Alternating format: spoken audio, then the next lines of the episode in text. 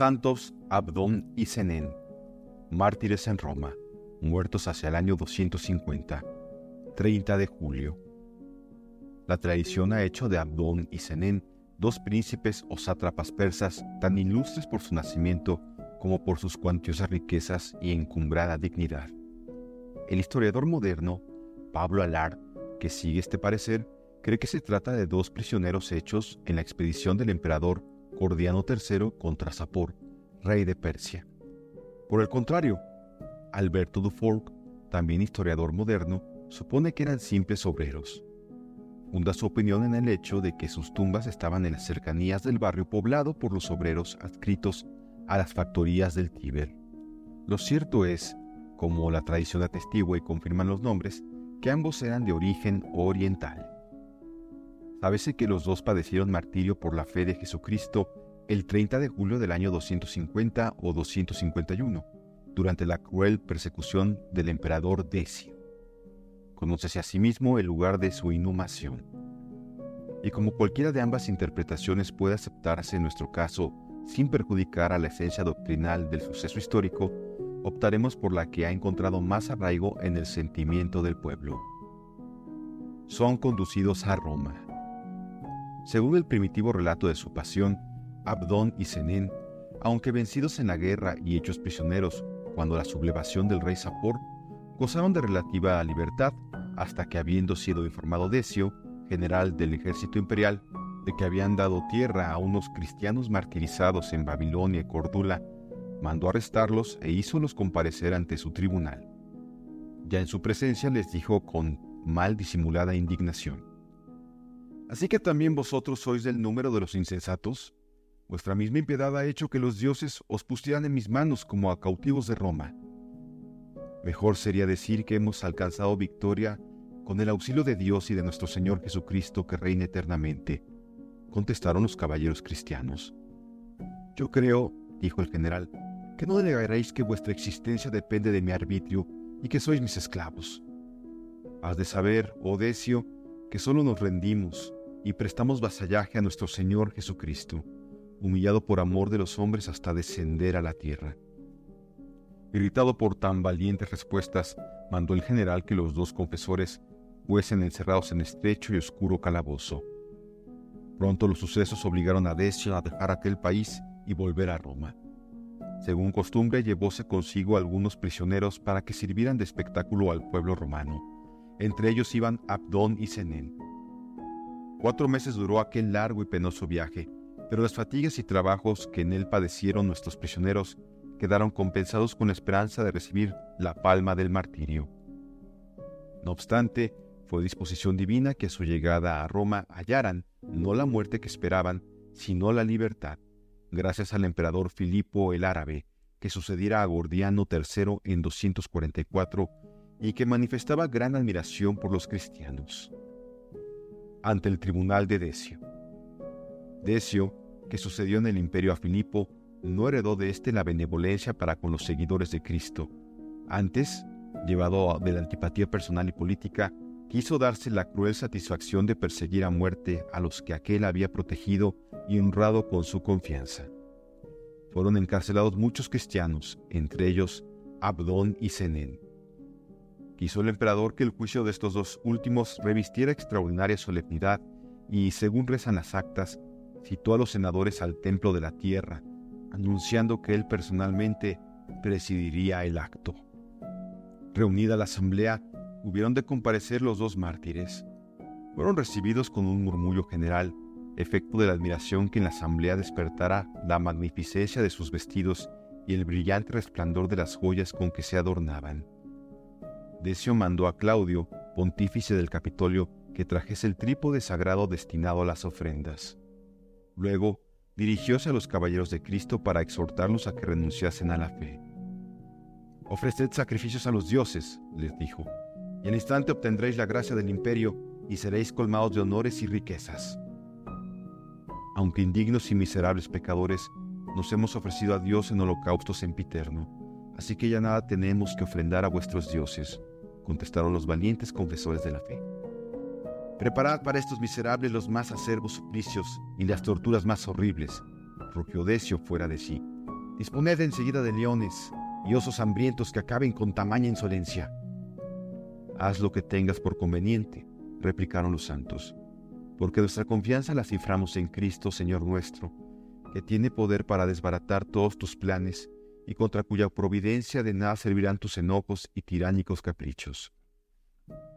Hubo de sonreír el emperador ante aquella noble osadía de sus prisioneros. Debió juzgar desmedidas la confianza e intrepidez con que se disponían a enfrentar sus amenazas, pero pensó que la reflexión y la soledad acabarían por doblegarlos e hizo que los volvieran a los calabozos. El martirio. Cuando al siguiente día bajaba el emperador del monte Palatino, camino ya del anfiteatro de Vespasiano, anunciaron que los osos y leones destinados a los dos cristianos persas habían sido hallados muertos en las jaulas. Encolerizóse Decio por este contratiempo y desistió de presenciar los juegos. Al mismo tiempo, dio órdenes terminantes al prefecto de la ciudad, llamado Valeriano. Lleva a los presos ante el dios Sol, le dijo, y si se obstinan en no adorarle, haz que sean arrojados a las fieras que haya disponibles. Cumplió Valeriano la orden y conminó a los confesores diciéndoles, Considerad la nobleza de vuestro linaje tan reñida con las doctrinas cristianas, y ofreced a los dioses el sacrificio que se les debe. De lo contrario, tened entendido que os arrojaré a las bestias feroces. Solo a Cristo nuestro Dios adoramos, y por nada del mundo inclinaremos nuestras cabezas ante esos ídolos, fabricados por los hombres, respondieron los atletas de la fe. No obstante la decisión y firmeza de estas palabras, los arrastraron los soldados hasta la estatua y quisieron forzarlos a sacrificar.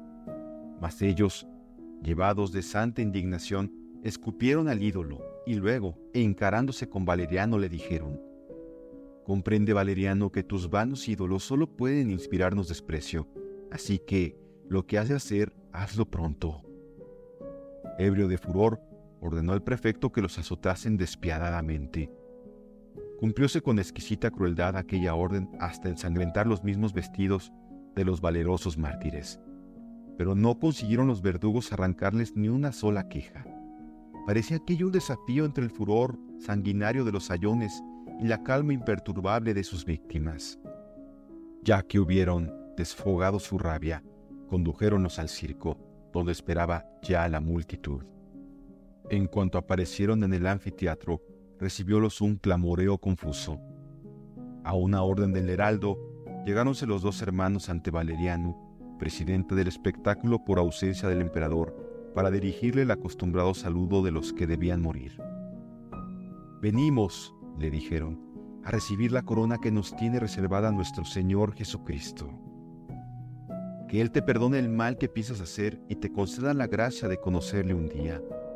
Ya ves con qué regocijo y serenidad acatamos tu sentencia. Gracias a ella se nos abrirán hoy las puertas del cielo el mismo Señor por cuya fe hemos venido al suplicio nos presta aliento y fuerza para el supremo combate. Aprende tú, oh Valeriano, y aprended, romanos, todos de esta lección que la omnipotencia de Jesucristo os da en sus dos humildes siervos. Encamináronse después muy tranquilamente hacia el centro de la plaza y esperaron la muerte sumidos en fervorosa oración. Dio el prefecto orden de soltar las fieras, y con loco regocijo de los espectadores alzáronse las rejas de los fosos subterráneos. Corrieron aquellas con temerosa furia hacia sus víctimas, mas ya cerca de ellas, paráronse cual si las detuviera alguna fuerza sobrenatural. Aproximáronse luego lentamente hasta donde los mártires aguardaban y cual si de bestias mansas se tratase, rodeáronlos y tumbáronse a sus pies. La muchedumbre aquella muchedumbre frenética y voluble que de tan diversas maneras solía reaccionar ante lo extraordinario, prorrumpió en atronadora gritería maldiciendo la súbita transformación. De ahí bien palpable los efectos de la magia, exclamó Valeriano, y ordenó a los reciarios y gladiadores que avanzaran para acabar de una vez con los atletas cristianos. Tuvieron que habérselas primeramente contra las fieras que súbitamente recobraron su agresividad. Llegáronse después donde estaban los dos santos, y esgrimiendo contra ellos sus punzantes armas, los hirieron tan bárbara y sañudamente que en aquel suplicio murieron. La crueldad sanguinaria de los perseguidores quedaba satisfecha, mas no así su fanatismo, porque de acuerdo con una nueva orden de Valeriano, ataron por los pies los destrozados cadáveres y los arrastraron a través del recinto hasta la puerta de la muerte, fuera del anfiteatro, donde los dejaron abandonados junto a la estatua del dios Sol. Tres días después, un subdiácono llamado Quirino, que vivía cerca de Coliseo, amparado por las sombras de la noche, los recogió cuidadosamente y los llevó a su casa.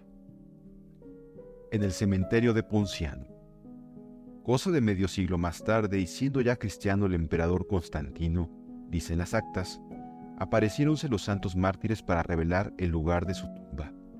Removiéronse entonces con sumo respeto y decoro las preciosas reliquias y fueron trasladadas al cementerio de Ponciano.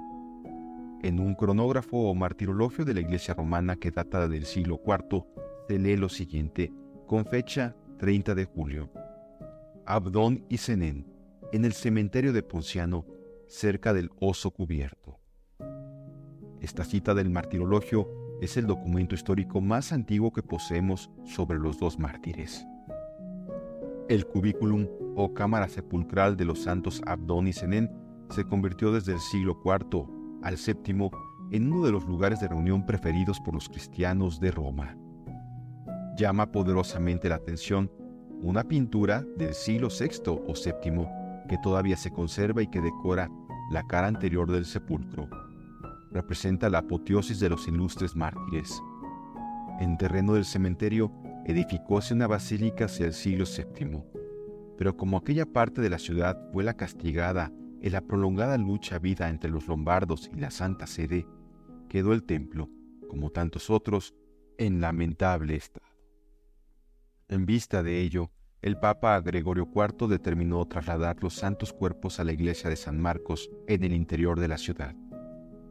Llevóse a cabo la traslación en 826 guardóse allí tan rico tesoro hasta la segunda mitad del siglo X. Santa María de Arlé en el Rosellón.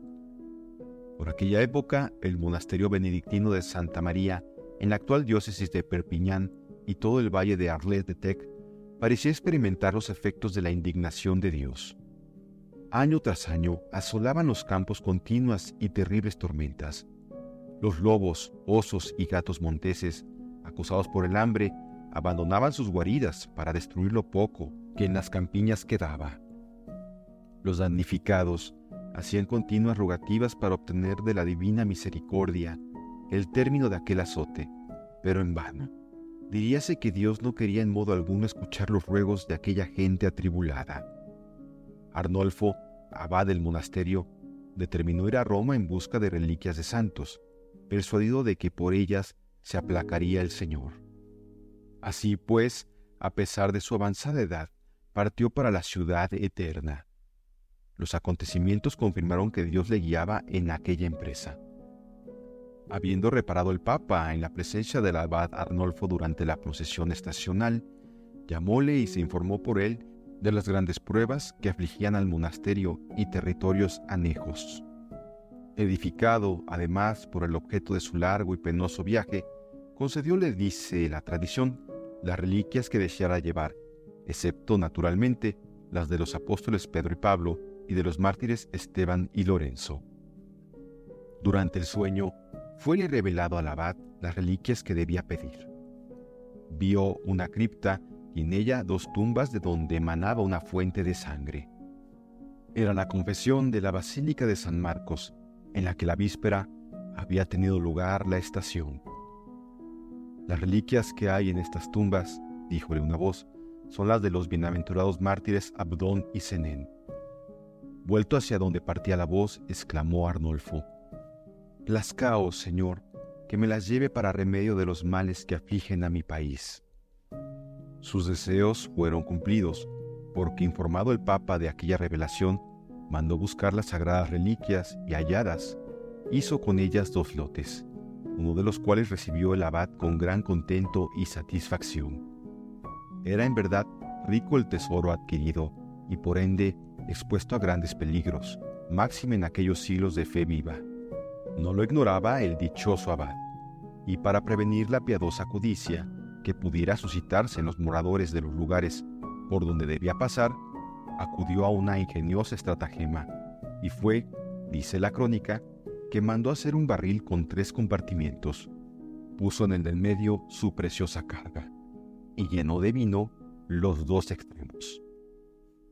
Grandes milagros. Pronto se manifestó la virtud que las reliquias comunicaban al vino, porque en el puerto de Génova el demonio denunció la presencia de los mártires por boca de una posesa. El avisado abad dio a la mujer un poco de aquel vino y quedó ésta libre del demonio. Ya en alta mar desencadenóse una furiosa tempestad. En lo más recio del peligro, postróse de rodillas el abad e invocó la protección de los mártires. Imitáronle los demás y juntos hicieron un voto al Señor. En un momento experimentaron los maravillosos efectos de la oración, porque aparecieron en el barco dos jóvenes de extraordinaria hermosura que se dieron a arreglar el palo mayor roto a consecuencia de la borrasca. Acomodaron las velas y por fin apastiguaron el mar, con gran pasmo de los atribulados nautas. Este y otros estupendos milagros realizados a bordo despertaron la atención de todos los que en el buque iban, pero el buen abad, siempre desconfiado y con temor de que pudieran asaltar su preciado tesoro, guardó absoluto secreto sobre él, de manera que pasó completamente inadvertido para cuantos viajaban. Desembarcado que hubo en una ensenada del cabo de Creus, cargó Arnolfo el preciado barril sobre sus venerables hombros y continuó su camino por tierra. Al llegar al pie de los Pirineos, topó con dos ciegos que pedían limosna. Dióles también a beber un poco del vino del misterioso barril y recobraron al punto la vista. Para atravesar la cordillera con más comodidad, trató Arnolfo con un arriero y convinieron en ir juntos hasta el convento. En cuanto pisaron tierra patrimonial del monasterio, las campanas de los lugares por donde pasaban repicaban alegremente por sí como para dar la bienvenida a los celestiales protectores. Ya se oía el alegre carillón del monasterio cuando plugo a Dios manifestar la santidad de sus siervos con otro milagro. Porque cuando subían una empinada pendiente del flanco de la montaña, de tal manera aguijoneó el arriero a la pobre bestia que le hizo perder el equilibrio y rodó entre peñas y malezas hasta dar en el río. Dios santo, exclamó nerviosamente el buen arriero, si no tengo dentro de mí al mismísimo diablo, yo no sé lo que me pasa. ¿Por qué habré hecho esta barbaridad? Con todo, la sémila no sufrió el menor daño, sino que levantóse por sí sola, remontó el lecho del río con la carga intacta sobre sus lomos y llegó al monasterio antes que los dos atónitos caminantes. Con las santas reliquias, recibió al valle de Arles de Tec la bendición de Dios, pues desde entonces se vio libre de las terribles calamidades que habían venido azotándolo. Y no solo recibió esta gracia, sino que además se multiplicaron extraordinariamente los prodigios, de modo que llegó a hacerse popularísima la devoción a estos santos mártires, devoción que el cielo ha refrendado con aquellos favores debidos a su poderosa intercesión. La Santa Tumba. Junto a una capillita y en el ángulo formado por la fachada de la iglesia de Nuestra Señora de Arlé y el muro exterior del claustro, hay un sarcófago de mármol blanco que data del siglo IV o quizá del III. Dos ménsulas de piedra le aíslan el suelo y otras dos de la pared. Según la tradición, ese sepulcro encierra las reliquias de los gloriosos santos Abdón y Zenén. Si ello no es cierto, es muy probable que en otros tiempos hubieran contenido alguna parte de las mismas. Allí existe un prodigioso manantial cuyas aguas se renuevan de continuo. Alguna vez se agotó ese manantial, pero bastó implorar con públicas oraciones el socorro de los mártires persas para que nuevamente brotara. La Revolución Francesa profanó en 1794 la Santa Tumba. Fue abierto el sepulcro y colmado de inmundicias. Dieciséis meses más tarde, repararon los fieles el ultraje, limpiaron el sarcófago, lo lavaron y efectuadas las convenientes reparaciones, viose el agua salir nuevamente de las paredes y llenar el fondo sin que hasta el presente se haya interrumpido. Varias veces se ha pretendido explicar, tras detenidos exámenes, la maravilla de la Santa Tumba, pero han fracasado rotundamente los distintos ensayos de la ciencia. En cambio, la sencilla fe del pueblo ve en ello una prueba manifiesta del poder de Dios, que quiere así honrar a sus santos.